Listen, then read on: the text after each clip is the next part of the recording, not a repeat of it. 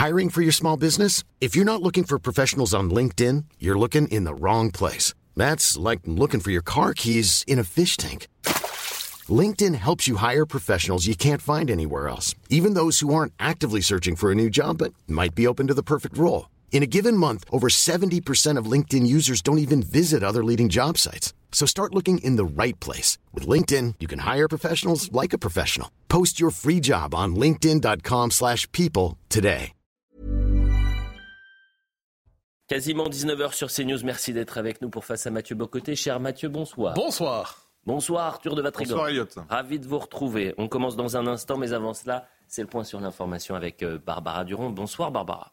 Bonsoir Elliot, bonsoir à tous. Dans l'actualité, euh, ce samedi, l'armée américaine a mis ses menaces à exécution. Les États-Unis ont mené ce samedi de nouvelles frappes contre des sites outils au Yémen. La veille, les rebelles yéménites avaient menacé de riposter aux frappes menées déjà vendredi par les États-Unis et le Royaume-Uni. Les otages retenus dans la bande de Gaza vont recevoir des médicaments dans les prochains jours, résultat d'un accord entre le Qatar et les autorités israéliennes. La logistique de la livraison reste à finaliser. Pour rappel, plus de 130 otages sont toujours aux mains du Hamas. Enfin, en France, une enquête ouverte dans l'affaire des huîtres contaminées du bassin d'Arcachon. Cela fait suite à plusieurs plaintes déposées, dont une mettant en cause ceux qui savaient depuis novembre et auraient tardé à agir après une épidémie de gastro-entérite autour de Noël. La production des ostréiculteurs dans cette zone a été interdite à la vente à partir du 27 décembre.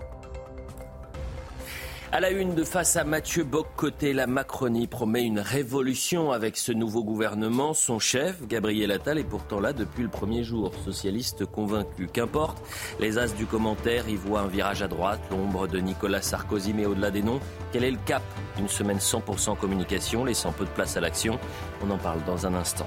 Au programme également de face à Bock-Côté, en Écosse, une proposition de loi fait polémique, à savoir la pénalisation de parents qui refuseraient la nouvelle identité de genre de leurs enfants.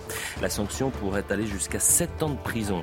Est-ce une entrave à l'autorité parentale? Faut-il y voir une nouvelle dérive woke en Occident?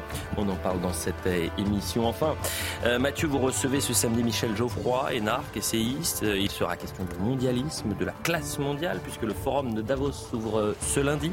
Peut-on parler d'idéologie mondialiste? Vaste programme face à Mathieu Boccoté. C'est parti.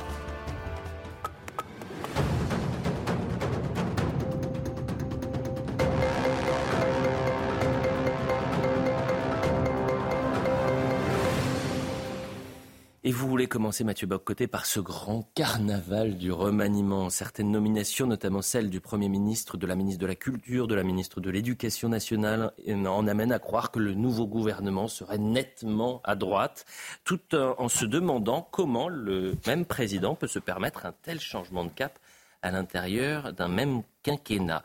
Et c'est sur cette question que vous souhaitez revenir pour votre première édito.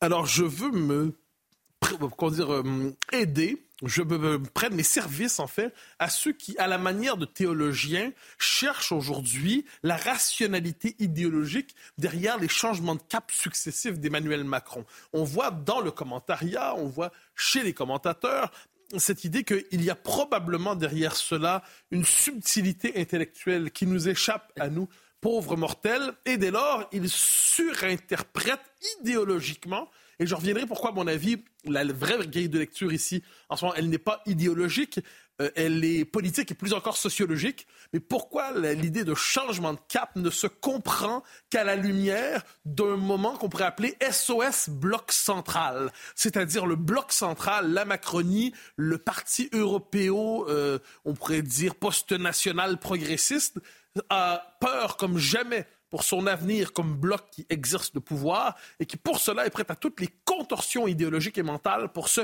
maintenir. Parce qu'effectivement, vu de loin, on peut se dire comment le même président, je crois que c'est toujours Emmanuel Macron qui est au pouvoir, a pu nommer successivement Jean-Michel Blanquer, puis euh, puis Gabriel Attal, et considérer que le passage de Gabriel Attal, qui s'est d'abord distingué par sa capacité à rejeter Papendiaï, euh, fait en sorte qu'on peut le propulser au rang de Premier ministre aujourd'hui. Est-ce qu'il y a une constante idéologique chez Emmanuel Macron en matière d'éducation, euh, pas d'éducation, euh, oui d'éducation, pardonnez-moi, mais plus largement dans la vision du pays?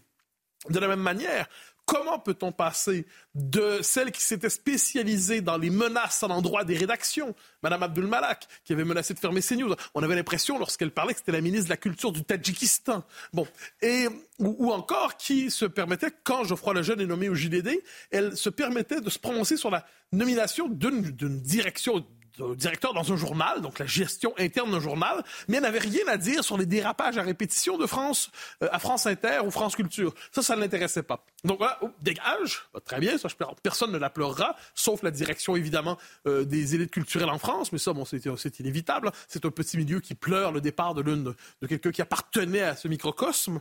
Mais au même moment, qu'est-ce qu'on voit ouais, Madame Dati, qui est le, le canal sarkozyste historique qui s'empare de la culture. Donc là, on se dit, est-ce qu'il y a quelque cohérence à travers cela? Donc les théologiens du commentaire médiatique cherchent la subtilité idéologique. Pas du tout. Erreur, erreur de lecture.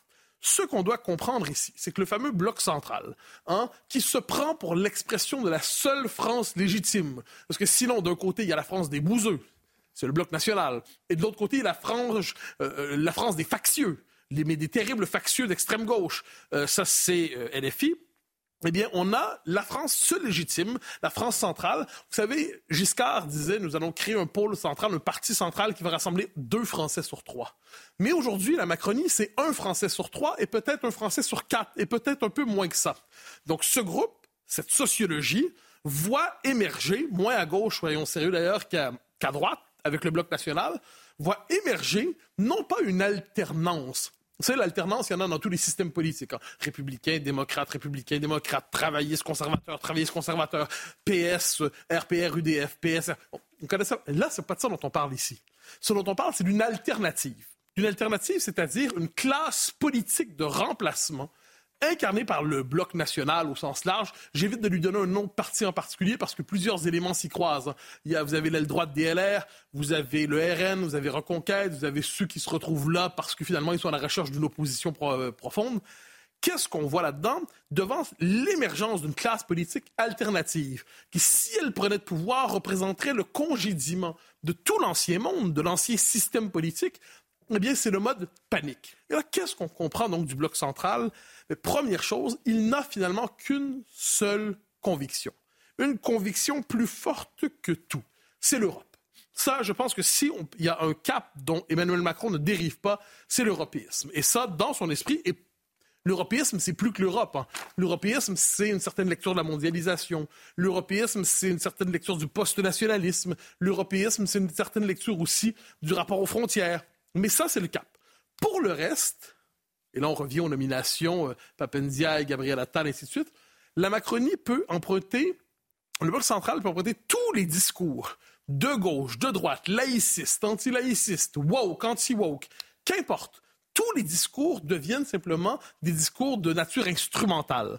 Donc, il y a une absence totale de conviction dans le bloc central en ce moment. Une absence totale de conviction. Donc, on pourrait dire demain, il y a une politique sur la, on pourrait dire sur la sécurité qui pourrait être tout autre après-demain si les circonstances l'exigeaient. Est-ce que c'est simplement parce que le gouvernement est particulièrement sensible à l'humeur de la population? Pas du tout.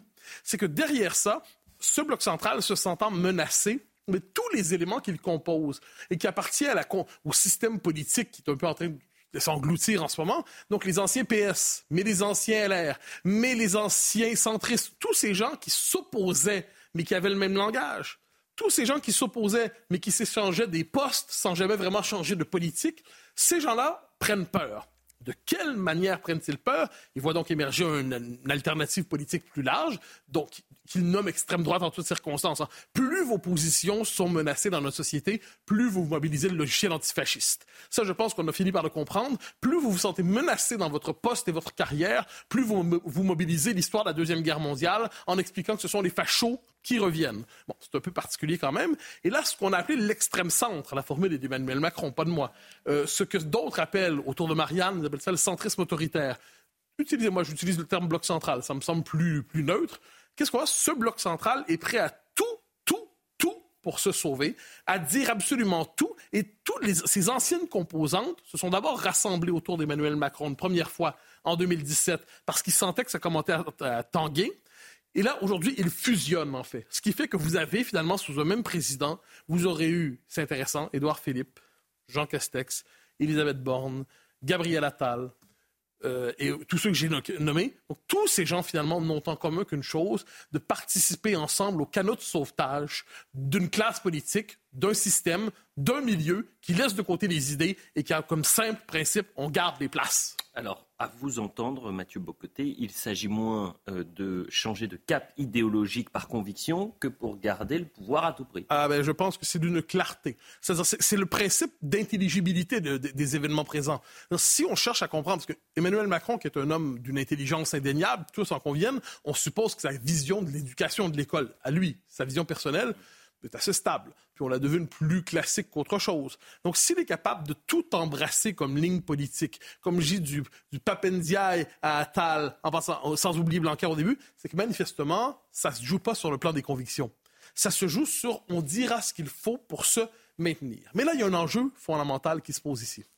Que faire des hommes et des femmes qui appartiennent au monde d'hier, mais qui se désolidarisent de ce qu'ils deviennent dans ce bloc central et qui mais ne veulent pas pour autant rejoindre la nouvelle classe politique en émergence. Derrière ce vocabulaire euh, un peu neutralisé, je parle évidemment de, nos amis LR. Donc la droite LR. Je ne parle pas de tous les LR. Je ne parle pas de, des LR municipaux. Je ne parle pas des LR ordinaires. Je parle de la droite idéologique LR. Donc Retailleau, Lisnard, euh, Bellamy. Euh, faites la liste de ces gens qui, euh, Morano aussi à sa manière, mais surtout ceux que j'ai évoqués, qui représentent cette droite-là. Et là, qu'est-ce qu'ils, c'est quoi leur avenir? Soit eux, ils espéraient quoi? Ils espéraient fondamentalement que la Macronie se poursuivrait sous le signe d'Elisabeth Borne, que ça finirait par se décomposer, qui ramasserait l'aile droite de la Macronie, les déçus du zémorisme, et que la droite LR soit le pôle de recomposition d'une vie politique dans les paramètres du système politique actuel.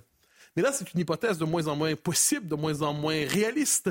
Donc, ils sont abandonnés. Et quelle est leur option? Il y en a trois pour eux. Soit consentir à l'annexion tardive par le bloc central dont il serait un peu la conscience conservatrice, mais pour l'instant, ils n'ont pas l'air de vouloir ça, soit rejoindre le bloc national en émergence dont il serait l'aile gouvernementale avec un capital de culture gouvernementale, soit consentir à tomber dans les failles de l'histoire à la manière d'une option politique qui se sera crue indispensable jusqu'au bout, mais qui se sera finalement suicidée par nostalgie du rôle qu'elle avait autrefois. Que feront les LR de droite dans la prochaine configuration politique? Seront-ils tranchés ou préféreront-ils s'auto-anéantir? Deux, la deuxième option n'est pas exclure. Vous avez évoqué l'européisme du bloc euh, central dans la première question et vous souhaitez revenir pour terminer cette chronique sur une nouvelle déclaration. Vous en parlez euh, assez souvent. C'est votre ami de la commissaire européenne, Ilsa Johansson. Oui. dont vous, avez, vous nous avez souvent parlé ici. Oui, il faut toujours parler d'Ilsa Johansson. Il ne faut jamais l'oublier. C'est la commissaire à l'Union européenne qui me fait le plus penser à ce que pouvait être un apparatchik soviétique. Euh, donc cette dame issue du crypto-communisme suédois Vous savez, une partie importante de l'Europe, le continent qui porte la civilisation, qui porte une partie du destin du monde, est aujourd'hui pilotée par une ancienne crypto-communiste suédoise. Il y a quelque chose d'absurde là-dedans. Quoi qu'il en soit, cette dame, qui est l'immigrationniste enragée de la Commission européenne, était de passage en Grèce lundi. Et elle a tenu encore une fois un discours qui nous rappelle que pour ces gens, l'immigration massive n'est pas une fatalité, mais un projet. Mais un projet. Quel projet? Je cite deux, trois phrases. Sans migration, nous mourrons de faim, car nous avons besoin de la migration, mais nous en avons besoin de manière ordonnée. Nous mourrons de faim. Donc, sans l'immigration massive, l'Europe meurt de faim. Hum. Meurt de faim. OK, d'accord. Bravo, Ilsa. Mais elle le dit de manière ordonnée. Donc là, on pourrait dire, ah oui, qu'est-ce que ça veut dire par là? C'est que pour elle, l'immigration massive, c'est pas un problème. Mais elle constate que les gens n'apprécient pas l'immigration illégale. Donc, elle nous dit, elle nous dit mot pour mot, je pense que c'est vraiment ce que nos citoyens nous demandent. Ce n'est pas combien de migrants il y a, et c'est comment pouvons-nous le faire de manière ordonnée? Donc pour elle, la question du nombre est secondaire. Elle ne compte pas. Circuler, il n'y a rien à voir. Mais il faut, donc on va transformer les immigrants illégaux en immigrants légaux, il n'y aura plus de problème. Et sinon, pourquoi il y aurait des problèmes d'intégration? S'il reste des problèmes d'intégration, vous les expliquez comment? Ilsa Johansson a la réponse. Elle nous le dit. Il y a aussi un poison et que c'est la xénophobie et le racisme. Et il faut s'y attaquer parce que c'est ce poison dans la société qui entravera tout le bon résultat que nous pourrions avoir d'une bonne gestion de l'immigration. Donc on comprenne bien, Si ça fonctionne mal, l'intégration, c'est parce que les sociétés occidentales européennes sont profondément racistes, xénophobes, refusent la diversité, refusent l'inclusion, et ça fait en sorte que nos sociétés ne sont pas capables d'intégrer cette diversité qui est une richesse en toutes circonstances. Ilsa Johansson, un parcours à suivre, il ne faut pas la lâcher. Elle est passionnante, cette, cette néo-soviétique de Bruxelles, venue de Stockholm. C'est quelque chose d'assez fascinant, cette Europe qui cherche à détruire les peuples et qui, de ce point de vue, le fait de manière assez explicite. Arthur de Vatrigan, euh, revenons sur ce grand remaniement, euh, ce changement de cap ou non. Alors c'est quoi? C'est l'action, l'action, l'action ou la communication, la communication, la communication et on s'y perd un peu? Il faut reconnaître que Emmanuel Macron a réussi son petit effet. Hein. On n'attendait pas grand-chose. Alors ça nourrissait des conversations à l'annonce d'un changement de gouvernement. Et on en discute encore plus et ça alimente encore plus les débats depuis que le changement de gouvernement a été fait. Et certains même se surprennent à vouloir à croire ou à attendre encore quelque chose. Alors je pense, qu'une grande majorité de, de Français s'y intéressent autant que moi. Je me passionne pour une compétition de curling parce qu'ils ont bien compris que le problème c'était pas forcément le casting, mais le directeur de casting. Et tant qu'on ne changeait pas le directeur, ça allait être compliqué de changer de voix. Euh, néanmoins, Emmanuel Macron a donné beaucoup d'os à ronger. Résultat, on parle plus de sa claque avec la loi immigration et de son quinquennat assez désastreux, même son quinquennat ennemi assez désastreux. Alors, euh, sur, le, sur le remaniement, Mathieu a mille fois raison, euh, c'est le triomphe du vide. C'est-à-dire que le seul objectif, c'est en effet de maintenir le système et que la caste maintienne sa caste. Donc ils peuvent être nés avec le tampon LR Sarkozy sur le front ou PS ou maintenant Horizon et Renaissance. La perspective est la même parce qu'en fait, si vous regardez, ils empruntent tous le même toboggan avec comme seul euh, atterrissage, c'est le néant du pouvoir après, c'est un peu le problème aussi de la République qui a toujours ses priorités. C'est-à-dire le principe euh, pour un gouvernement, c'est de rameuter, c'est de séduire, c'est de compter les voix. Et le principe pour les hommes, bah, c'est l'ascension du pouvoir. Donc on nomme des ministres selon le baromètre de l'opinion et les prétendants acceptent parce qu'ils vont découvrir les salons cossus d'un ministère et des serviteurs qui vont avec. Et toutes les conséquences, ça, ils s'en tamponnent évidemment. Euh, un exemple, c'est tant pis pour l'éducation nationale, par exemple, qui avait pour une fois un ministre assez audacieux, non pas par ses idées, mais parce qu'il avait très bien compris que l'opinion était prête à sulfater les dogmes progressistes qui ont fait tomber notre école au niveau du classement PISA de la Tanzanie. Tant pis aussi pour la France, hein, puisque de toute façon, pour cette caste, ce pays n'est qu'une vieille femme euh, qui est euh, usée par 2000 ans de labeur et qu'il faudrait euthanasier. Et quant aux Français, ils ont pour eux autant d'utilité qu'un vieux paillasson. Mais Emmanuel Macron l'a rappelé dans ses vœux. Euh, le seul truc qu'on a compris dans ses vœux, c'est cette phrase Nous aurons à faire le choix d'une Europe plus forte, plus souveraine, à la lumière de l'héritage de Jacques Delors. Donc l'Union européenne est évidemment la seule boussole. Le destin collectif, conscient du tragique de l'histoire, a déserté depuis bien longtemps les consciences de nos zones d'État. Alors, ok, on peut se réjouir du départ de Mme Nadoul Malak. Euh, encore plus quand on a entendu son discours de passation où elle explique qu'elle euh, aurait aimé poursuivre les projets qui lui tiennent à cœur, à savoir la maison du dessin de presse, l'Institut de la France et l'Algérie et la maison des mondes africains. Drôle de conception de notre culture, même si on avait quand même une petite idée de sa conception et de la culture et de la politique, parce qu'elle voulait à chaque fois fermer tout, ce avec quoi elle est en désaccord.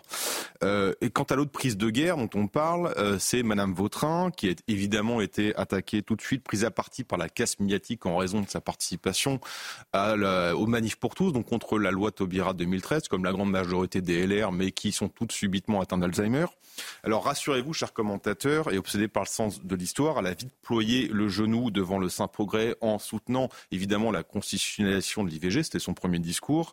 Donc comme c'est encore la période des vœux, moi je n'ai qu'un seul vœu, c'est de demander à ces commentateurs d'éviter et d'arrêter d'employer le mot, le qualificatif de réac à corps et à cri, parce que le mot réac, ce qualificatif, ce beau titre, c'est quelque chose qui se mérite, c'est quelque chose qui se travaille, qui demande des convictions et beaucoup d'honneur. Partons en Écosse à présent, où un projet de loi, Mathieu Bocoté, notamment sur euh, l'identité de genre, suscite de vives réactions. On résumera la polémique ainsi. Dans certains cas, les parents s'opposant à la transition de genre de leur enfant et, à cherchant, euh, et cherchant à l'entraver pourraient se retrouver en prison. De quoi s'agit-il exactement? Alors, si je vous parle de ce qui se passe en, qui se passe en Écosse, c'est que ça se passera demain ici aussi, ailleurs. C'est en vrai, les mauvaises idées en Occident circulent à grande vitesse et on parle ici d'une idée de ce genre. Alors, qu'est-ce qu'on trouve derrière ça? D'abord, il y a la théorie du genre dont on parle souvent ici, cette idée comme quoi hommes et femmes sont en fait de pure construction sociale, que le corps sexué ne dit rien de l'identité profonde d'une personne, qu'on peut choisir son genre, entre guillemets, indépendamment de son sexe biologique. Ça, c'est... Qui est de la dysphorie de genre? La dysphorie de genre, ça existe, mais c'est très, très rare, la dysphorie de genre nos progressistes veulent un peu partout aujourd'hui dans le monde occidental faire de la théorie de genre le nouveau modèle de l'identité. Donc, poussent de plus en plus les nouvelles générations à se questionner sur leur identité de genre. Vous savez, de plus en plus de professeurs vous le diront dans leur classe, et ça, c'est surtout vrai en, Amérique du Nord, mais ça, ça se transporte ici. Des professeurs vous le diront auparavant, il faut avoir un élève sur 20 écoles qui se questionnait sur son identité de genre. Maintenant, il y en a de plus en plus dans les écoles, dans les classes et tout ça. Qu'est-ce qui se cache derrière ça? Il y a une propagande active pour pousser les, sur les réseaux sociaux, mais de toute la mouvance transradicale. On s'entend, je ne parle pas ici des gens qui ont une... Je, je reviens sujet ici, je ne parle pas des gens qui ont une question d'identité de genre, je parle de la mouvance trans qui veut faire de l'identité trans l'identité de référence et qui s'en prennent aux enfants en disant Questionne-toi sur ton identité de genre. Questionne-toi sur ce qui tu es vraiment. Les jeunes, le propre d'un jeune, c'est de se questionner sur qui il est. Alors, si le type de question qu'il se pose existentiellement, tout jeune, eh bien, on lui met dans la tête, en fait, doute de ton corps, avec tout ce que ça représente aujourd'hui comme mutilation psychique et mutilation physique, possiblement, quand on décide de... ou encore les bloqueurs d'hormones et tout ça. Mais il y a tout un mouvement qui cherche justement à jouer avec l'identité des jeunes générations. J'en arrive tout de suite à la question centrale, les parents. Et on parlera ensuite de l'autorité parentale qui est piétinée. Mais on y revient un instant. Les parents, devant ça, peuvent se dire, je m'excuse, mais euh, si le jeune arrive à la maison, puis il dit, euh, ben, je suis désolé, euh, en fait, papa, je ne suis plus euh, je ne suis plus, euh, je sais pas, Gaston, je m'appelle désormais Geneviève. Euh, vous savez, notamment, quand on prend un prénom d'un autre genre, on le prend souvent un prénom américain. Hein, comme quoi, il y a une dimension d'américanisation des mentalités là-dedans. Ben, un parent qui dirait, ben, je suis désolé, c'est pas possible. Il faut, que tu, faut que tu te calmes un peu, ça va te passer, ne t'inquiète pas. Tu, es une fille et tu vas demeurer une fille. Et même si pour l'instant, tu as mis en tête autre chose, eh bien, s'il décide de faire entrave.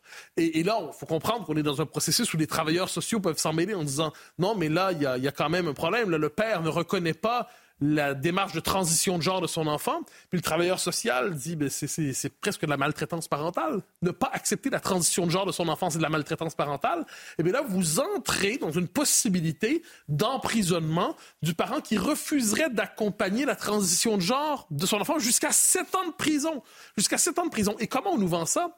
En nous disant que s'opposer à la transition de genre, c'est comme euh, faire le plaidoyer pour une thérapie de conversion. Vous savez, les thérapies de conversion, c'est ceux qui cherchent à faire en sorte que, les, par exemple, les homosexuels deviennent, euh, deviennent hétéros. Effectivement, c'est du délire, ça, qu'on fiche la paix aux gens sur leur orientation sexuelle. Mais là, on cherche à nous faire croire que dire à un enfant de 7 ans oui, t'es un garçon, t'es peut-être pas une petite fille. C'est l'équivalent que de chercher à faire changer l'orientation sexuelle, euh, un homosexuel, pour le faire devenir hétéro. C'est absurde. Donc, on cherche à faire passer comme étant une forme de forme nouvelle de thérapie de conversion, le fait de s'opposer à la théorie du genre, aux effets de la théorie du genre chez les enfants. Donc, devant tout cela, on est effectivement, je crois, devant une forme de coup de force contre l'autorité parentale, mais je crois qu'on y revient. Justement, l'autorité parentale, selon vous, est-ce qu'elle est piétinée à travers cette proposition? Elle est piétinée, elle est méprisée, elle est écrasée. Les parents, finalement, qui ne souscrivent pas à la théorie du genre et à ses effets dans les différentes dans le domaine de la construction de la personnalité de l'enfant, eh pourraient être accusés, en fait, pourront être accusés de maltraitance envers leurs enfants, pourront se retrouver en prison, pourront perdre la garde de leurs enfants parce qu'ils n'auront pas accepté de prendre au sérieux, d'accompagner les idéologues radicaux du genre qui cherchent à pousser les enfants à changer d'identité de genre, à changer de sexe. On est quand même, ça se passe en Écosse. Demandez-vous si demain ça se passera pas ailleurs. Arthur de Valtrigan, quel regard vous portez sur cette euh, actualité qui nous vient, je le rappelle, et vous l'avez bien dit, d'Écosse? Oui, mais qui existe en France, en fait. Elle est déjà là en France. Alors, dysphorie de genre, on est sur un trouble qui concerne, selon les chiffres, entre 0,002% et 0,014%, c'est-à-dire quelque chose de très rare. Et pourtant, on veut en faire une règle. Quand on écoute euh, les lobbies, euh, on parle de sexe assigné à la naissance, comme si l'attribution du sexe à l'enfant euh, était une décision arbitraire des parents. et on interprète toute dépression adolescente aujourd'hui comme un malaise dans le genre. Alors évidemment, on sait très bien ce qui joue derrière. On a le rêve prométhéen du réengendrement de soi qui est porté par les lobbies LGBT en tout genre, évidemment. Sauf que la conséquence, c'est au mieux le vol de l'enfance, au pire la mutilation de l'enfant, avec euh, cette conséquence aussi, c'est d'en faire des patients à vie. Parce qu'une fois que vous êtes rentré dans le processus, les médocs, c'est à vie. Euh, et on fait tout évidemment pour écarter les parents euh, de ces décisions irréversibles. Les parents dissuasifs sont considérés évidemment comme des affreux réactionnaires à qui on promet le suicide de l'enfant s'ils n'écoutent pas et s'ils ne se soumettent pas au diapason et de lobby. Mais on fait également tout pour écarter du processus les médecins. Un exemple, en 2010, un décret signé par Madame Bachelot a fait supprimer la transsexualité de la liste des affections psychiatriques. Donc c'est clair que la transidentité ne révèle plus de la santé mentale, mais de la santé sexuelle. Donc on dépathologise pour écarter l'expertise médicale. Autre exemple, 2021, une circulaire de Jean-Michel Blanquer, alors ministre de l'Éducation nationale, qui explique, qui, euh, qui, permet aux élèves de changer euh, de prénom s'ils le souhaitent, obligeant, je cite, l'établissement scolaire à substituer le prénom d'usage de manière cohérente et simultanée dans tous les documents qui relèvent de l'organisation interne. Et la même année, Mathieu en a parlé, sournoisement, on a glissé dans la loi sur les thérapies de conversion qui a été votée, euh, le texte inscrit dans le code pénal une nouvelle infraction qui, qui punit les pratiques et les comportements, les propos répétés visant à modifier ou réprimer l'identité de genre vrai ou supposé.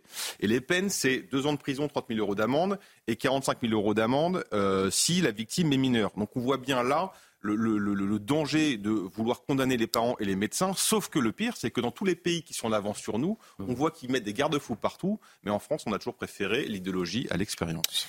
Merci Arthur de Vatrigan. Dans un instant, après la publicité, vous allez recevoir, euh, voir Michel Geoffroy et Énarque. Une grande réflexion sur le mondialisme à quelques heures de l'ouverture du forum de Davos. C'est assez intéressant ce débat. Euh, rendez-vous dans un instant. Il est 19h30 sur CNews. L'information, c'est avec vous, Barbara.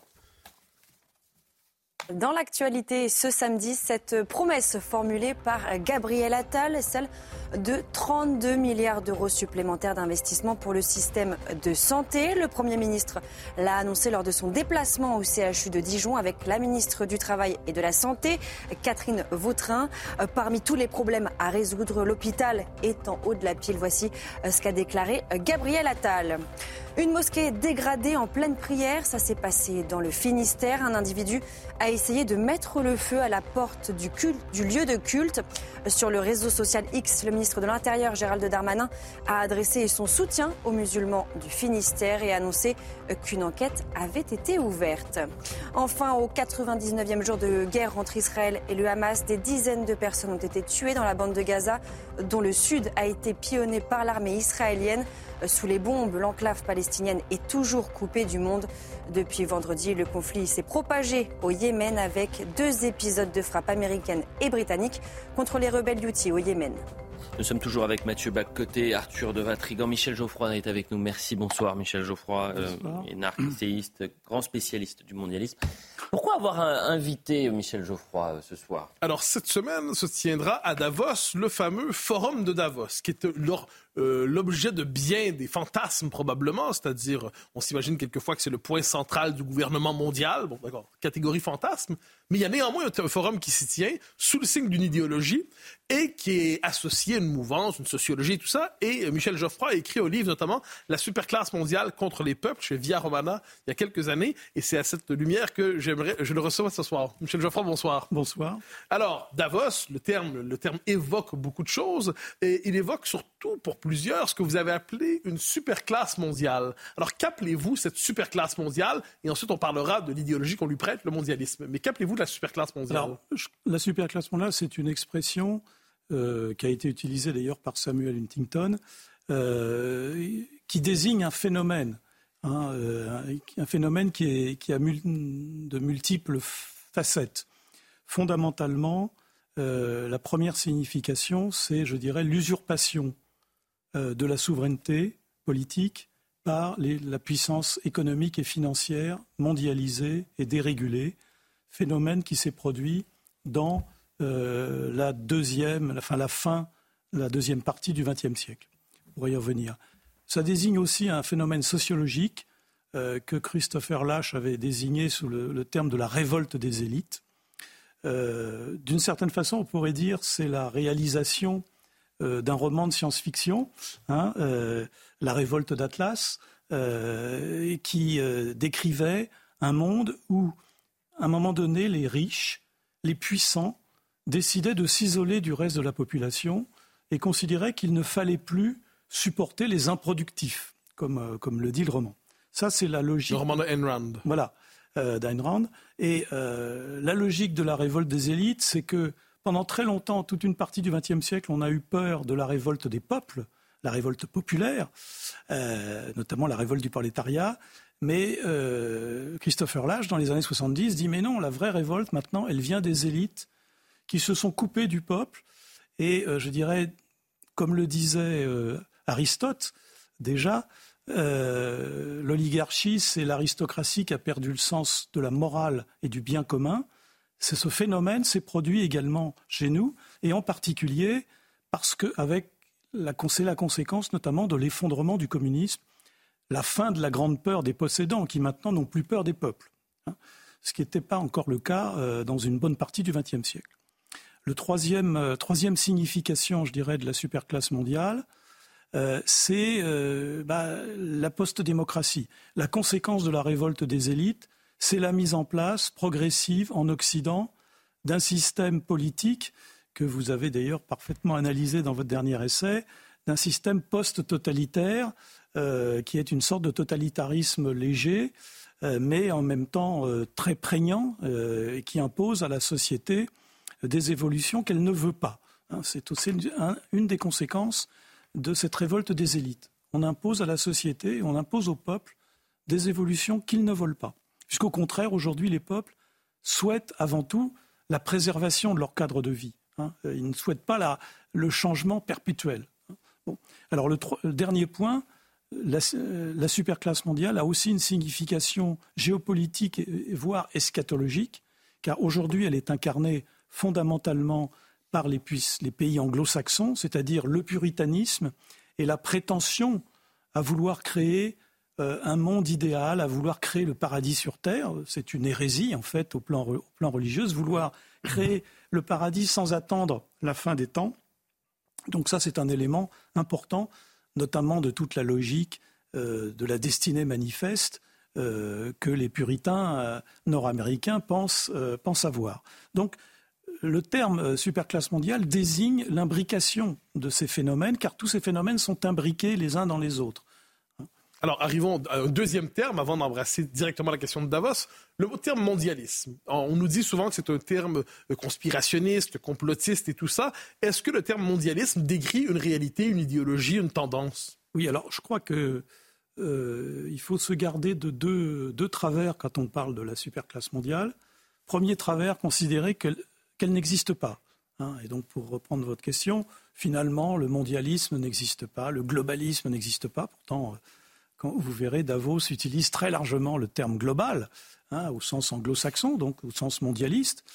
Euh, ça, c'est la première erreur, parce que si on, ne comprend pas ces phénomènes structurants de longue durée, que j'ai évoqués rapidement, on ne comprend pas le monde dans lequel on est, on ne comprend pas ce qui se passe en Occident, on ne comprend pas pourquoi euh, il n'y a plus d'alternance politique réelle, on ne comprend pas pourquoi des gouvernements s'obstinent à imposer à la population des réformes qu'elles ne veulent pas, et on ne comprend pas pourquoi, euh, bah, finalement, euh, quelles que soient les majorités, elles conduisent la même politique. Donc, ça veut dire si on, ne comprend pas, si on n'intègre pas ce phénomène nouveau, qui est relativement nouveau dans l'histoire, même si l'oligarchie est quelque chose d'ancien, la, conjonction de ces évolutions économiques et géopolitiques, elle, est, nouvelle.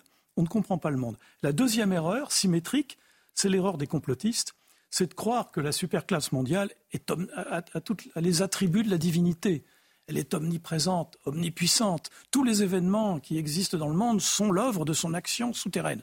Je pense que c'est une erreur, parce que la superclasse mondiale, ce sont des hommes, hein, ce sont d'ailleurs plutôt des hommes euh, blancs de plus de 50 ans d'ailleurs, hein, qui agissent, mais comme ce sont des hommes, ils sont faillibles, ils peuvent se tromper, et, on voit aujourd'hui, et nous vivons justement aujourd'hui, euh, l'effondrement du rêve de la superclasse mondiale. Le, le monde est en train d'échapper aux mondialistes. C'est pour ça qu'ils commencent à paniquer.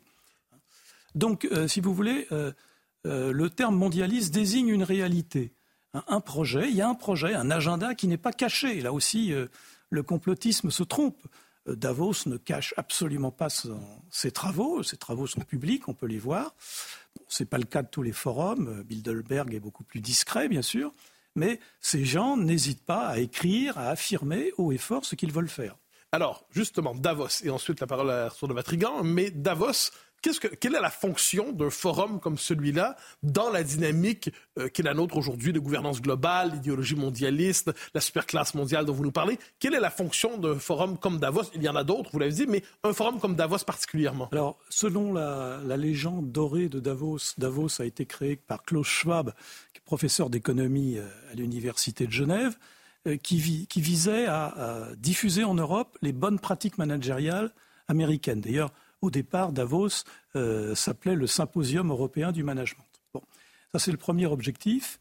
Euh, le deuxième objectif, c'était de resserrer les liens transatlantiques. C'est la politique américaine qui, se développe dans les années 70, notamment pour essayer de lutter contre la mauvaise image de marque des États-Unis à cause de la, guerre du Vietnam. Donc il y a une tentative, euh, c'est aussi l'époque où on va créer la trilatérale, qui a le même objectif dans un domaine euh, plus diplomatique, hein, en intégrant le Japon. Euh, d'autre part, Davos a, normalement est un forum, comme au sens étymologique du terme, c'est un lieu où on parle, et donc on rassemble des gens pour parler des grands problèmes mondiaux. Déjà, on commence à, voir apparaître ce, terme de, de monde. Et enfin, Davos, c'est une pépinière de talents. Hein. Euh, je rappelle qu'on a créé euh, dans les années 90 les Young Leaders for Tomorrow, euh, qui sont devenus les Young Global Leaders, qui a été une pépinière de talents intéressants. Emmanuel Macron a été de la promotion 2016. Notre Premier ministre aujourd'hui a été de la promotion 2020. Donc, si vous voulez, c'est aussi une pépinière. Ça, c'est une vieille idée de l'oligarchie anglo-saxonne ça renvoie aux travaux, à ce que faisait euh, notamment euh, ce qu'on appelait la table ronde britannique dans les années, à la fin du 19e siècle. Lord Milner avait créé ce qu'il appelait ironiquement son jardin d'enfants, c'est-à-dire qu'on suivait un certain nombre de jeunes euh, anglais dans les universités anglaises. On leur diffusait une idéologie, à l'époque c'était l'idéologie du Commonwealth of Nations, et c'était des gens qui créaient des réseaux d'influence. Hein, ça servait. Donc Davos, c'est aussi ça, c'est aussi c'est un cercle de réflexion. Je dirais c'est une sorte de chambre d'écho du politiquement correct. Hein. il suffit de voir les thèmes qui sont évoqués, mais c'est aussi une pépinière de talent, de créer des gens, de créer de pousser des gens qui auront une certaine manière d'appréhender euh, l'action politique, euh, parce qu'une des caractéristiques euh, de cette superclasse mondiale, c'est pour ça que ce n'est pas une aristocratie, elle ne se met pas en avant, elle préfère l'influence elle préfère pousser un certain nombre de gens, mais euh, les grands milliardaires euh, qui constituent le cœur nucléaire de cette, euh, de cette superclasse mondiale, les, grands décideurs économiques et financiers, généralement ne font pas de carrière politique. C'est très rare. Ils préfèrent influencer les décideurs politiques.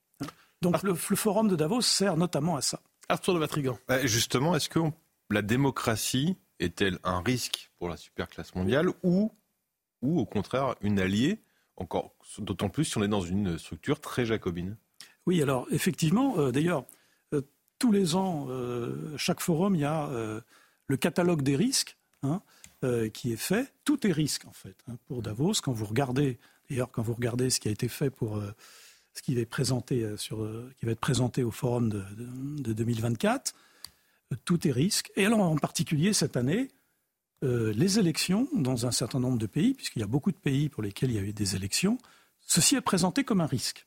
Hein. Un risque de quelle nature? Eh bien, alors c'est un risque systémique parce que les élections peuvent remettre en cause euh, d'abord le fonctionnement de l'économie, c'est-à-dire en clair, peuvent remettre en cause la doxa euh, néolibérale et libre-échangiste.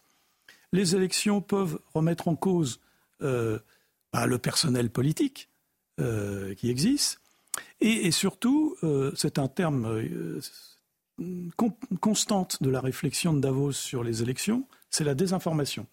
Je rappelez-vous, dans le forum de Davos de 2017, qui a lieu donc après deux grands événements euh, importants, le Brexit et l'élection de Donald Trump. Immédiatement, Davos dit Oh là là, si les gens votent mal, c'est qu'ils sont désinformés.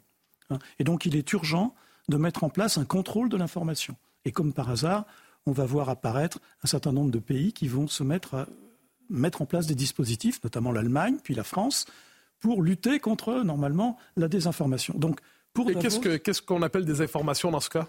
Ah bah, La désinformation, ce sont des mauvaises idées. Ce sont les mauvaises idées, les idées qui vont à l'encontre précisément de euh, la doxa de la superclasse mondiale, c'est-à-dire qui vont à l'encontre, pour faire court, du cosmopolitisme, de la volonté de dépasser les nations, et euh, de la nécessité de mettre en place une gouvernance mondiale. Alors, on y arrive justement. Alors, on dit mondialisme, donc on comprend le terme mondialisme, une perspective qui transcende les nations, qui pourrait même les abolir. Mais si on cherchait à donner un contenu idéologique au projet des différentes tendances qui par ailleurs s'entrechoquent de ce que vous appelez la superclasse mondiale. Oui. Je devine que dans cette, dans cette classe, il y a des intérêts euh, contradictoires. Ils ne sont pas tous d'accord sur tout. Mais si on identifiait quelque chose comme un, noyau idéologique ou à tout le moins leur vision de ce qu'est le bien commun mondial, qu'est-ce que Oui, alors déjà, la notion de bien commun mondial est ah, je comprends une sorte d'oxymore. J'entends bien, mais si de leur point de vue, ça n'est probablement pas un. Oui, alors non, euh, l'élément, je crois, central, c'est, je reviens, c'est le globalisme. C'est-à-dire cette idée qui est perpétuellement répétée à Davos, que nous serions confrontés aujourd'hui à des problèmes d'une telle dimension et d'une telle nouveauté et d'une telle gravité que seule une action mondiale et coordonnée est efficace. Ça, c'est, je dirais, le fond idéologique de l'oligarchie euh, depuis la fin du 19e siècle. Ce qui rassemble l'ensemble de leur des, tendances. Ça, c'est cette idée centrale. Euh, on ne peut plus faire, euh, mais c'est ce qu'écrivait Jean Monnet dans ses mémoires, rappelez-vous, il disait les nations, les nations euh, souveraines du passé ne sont plus le cadre pour régler les questions du présent. Donc, c'est cette idée centrale. C'est une idée déjà contestable en elle-même, parce que plus on globalise les problèmes, plus on les complexifie. Hein. Rappelez-vous l'échec de l'économie dirigée dans l'Union soviétique. Alors imaginons une action mondiale. Une action mondiale, c'est une action compliquée. Deuxièmement, l'idée que nous serions confrontés, nous serions les premiers dans l'histoire à être confrontés à des problèmes vitaux, ça c'est une autre erreur. C'est pas vrai. Nos, ancêtres ont aussi été confrontés à des problèmes vitaux. Donc bref. Donc premièrement, le globalisme, c'est cette croyance que il faut tout globaliser, qu'à chaque fois il faut des démarches mondialisées. Euh, nous avons un exemple évident avec le, climat, euh, qui se traduit notamment dans les COP, dont le bilan est généralement médiocre, mais c'est cette idée centrale. Il y a un sous-jacent, évidemment, derrière ça, c'est l'idée que la souveraineté nationale est dépassée. Hein, et qu'il faut mettre en place ce qu'on appelle une gouvernance mondiale. Le terme gouvernance n'est pas neutre, hein, puisqu'il est, il provient de l'économie d'entreprise, hein, corporate governance, c'est l'idée, ça c'est l'idée qu'évoquait notamment Rockefeller dans un article à Newsweek hein, de, de, 99 qui dit il faudrait que finalement quelque chose remplace les États et je pense que euh, le pouvoir privé est, le mieux à même de remplacer les États. Là aussi c'est un oxymore. Le pouvoir par définition était collectif. L'idée qu'on ait un pouvoir privé, c'est-à-dire un pouvoir que les acteurs privés aient une action politique ça, c'est quelque chose de nouveau. C'est une autre caractéristique euh, de, ce qu'on appelle euh, la superclasse mondiale. C'est l'idée que les grandes entreprises, les grandes institutions financières peuvent être militantes dans le domaine politique et social. On le voit, on le voit tous les jours. Hein. alors, il nous reste le temps d'une dernière question, une minute vingt. Arthur de Vatrigan pour la dernière question. Euh, vous avez dit donc le lieu de pouvoir, ils investissent la politique, mais ils se mettent en retrait. Les médias depuis 2017, quels sont les autres lieux de pouvoir qu'ils investissent?